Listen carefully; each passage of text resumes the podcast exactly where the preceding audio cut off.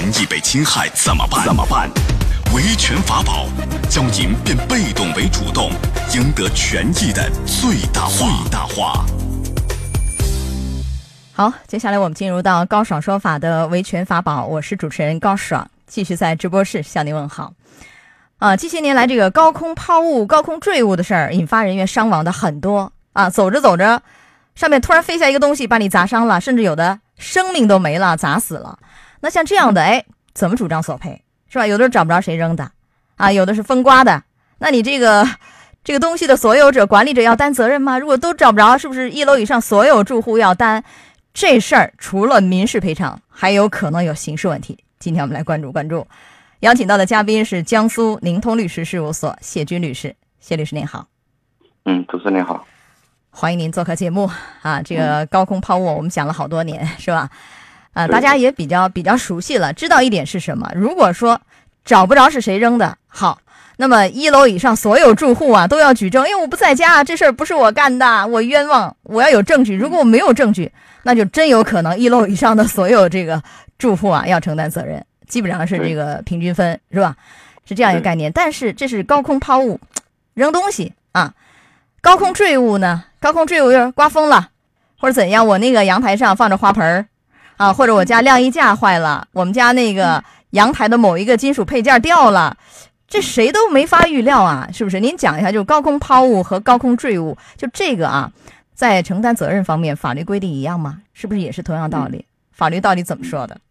一零年的七月一号，因为侵权责任法把这个两个这个行为的话有一个明确的规定，就是说高空抛物也好，高空这个坠物也好，它造成的损伤的话，它是由那个建筑物这一块那个一楼以上的这块，它住户一般都要承担一个责任的问题。这个承担责任的话，一般的情况下就是说它的使用人，那就使用人包括什么产权人啊、承租户啊等等啊，就是说还有借用人，那就实际控制这个房屋的人，他进行那个承担一个责任。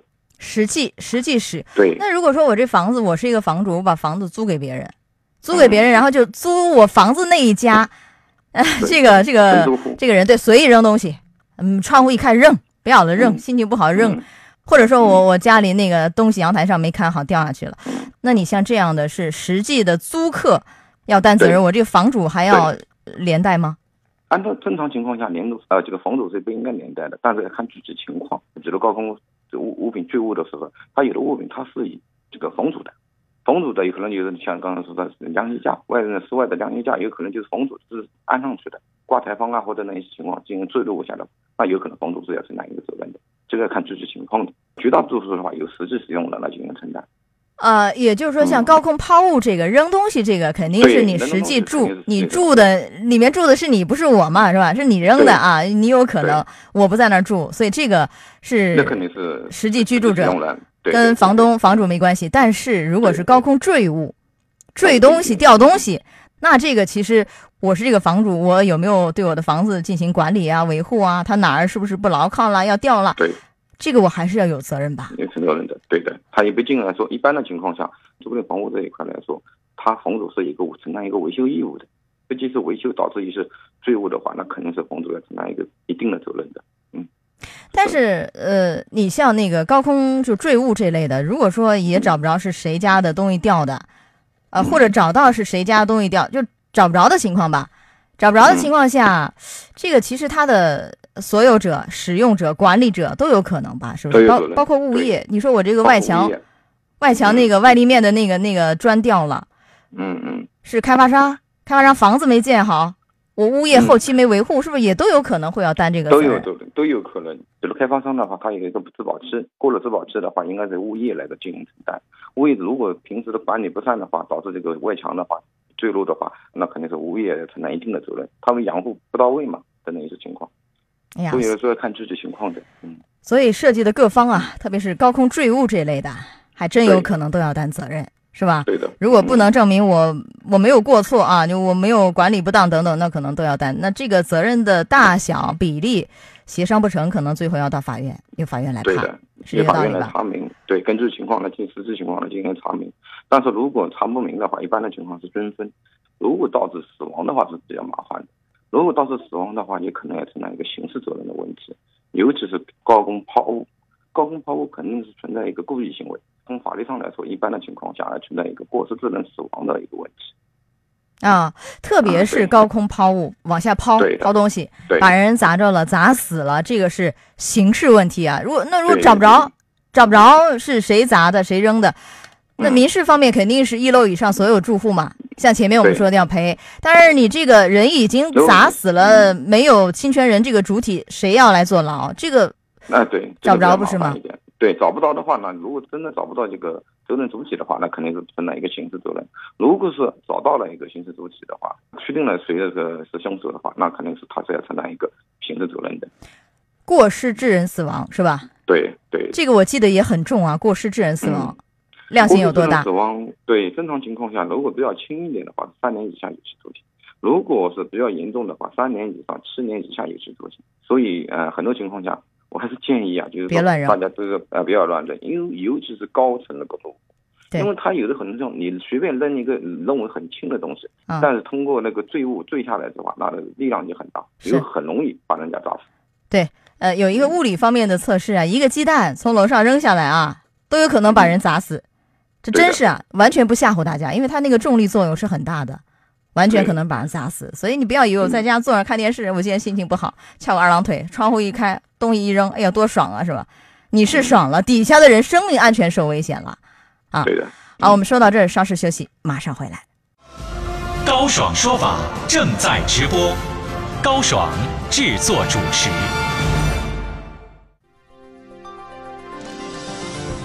高空抛物坠物，除了要赔偿，还可能被判刑。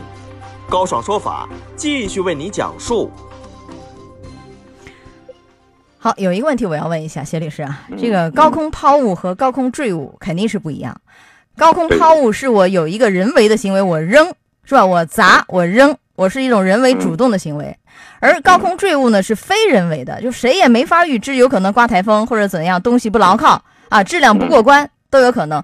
那么你在这个无论是民事方面还是刑事方面，这个赔偿责任最后承担的责任的大小轻重能一样吗？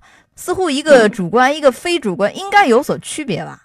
就是按照法律规定来说的话，高空这个坠物的话，它是属于赔偿赔偿责任，但是通高空那个抛物的话，它只是补偿。那为什么呢？你看啊，高空抛物，我是主动的去扔去砸，我是一个补偿，补偿没有赔偿责任重啊。我坠物还是赔偿，为什么似乎感觉有点反过来了？现在高空坠物的话，一般的是物质比较坠物下来，比如说你花盆啊，比较严重一点，比如你跟几个晾衣架呀，包括一些房屋的墙面的这个墙砖呀，这个是都是硬物，如果从它的掉下来，它危害性比较大。如果抛物的话，正常情况下，一般的人的话，就是这种抛物它应该是很轻的，如果造成那个伤害它，它的没有罪恶的伤害性比较大。那也不一定。我今天心情不好，扔一个大的，这真有这种可能啊？这是不是啊对不对他是真的扔了一个大的话，不光是一个过失的行为，他啊有可能是说故意扔个大的，一对，是故意的行为，那有可能是故意伤害了。故意伤害，把人砸死了，故意杀人。你说我不知道底下有人，我不是故意杀他，我就今天心情不好。对呀、这个从法律上来说，他有可能就是说，他真的如果个大的话，那这种情况下，不光是过失了，应该是实际性是故意。但是如果坠物的话，首先呢，它不是人为的，它是自然引引起的，有可能是墙面的这个墙砖，这是风化，没人是人为的意思。哎，似乎我能理解，但是我感觉嗯好像既然非人为，那就应该责任要小一些。人为嘛，故意嘛，你故意杀人和非故意，这还轻重还不一样呢。你对的 是不是？从这个角度看啊，但是法律上来说是这样子规定的。好的，到这儿结束我们的维权法宝，也非常感谢谢军律师。高爽说法节目收听时间：首播 FM 九十三点七，江苏新闻广播十五点到十六点；复播 AM 七零二，江苏新闻综合广播十六点到十七点；FM 九十三点七，江苏新闻广播次日两点到三点。想咨询法律问题和主持人高爽互动，请下载大蓝鲸 APP 到高爽的朋友圈。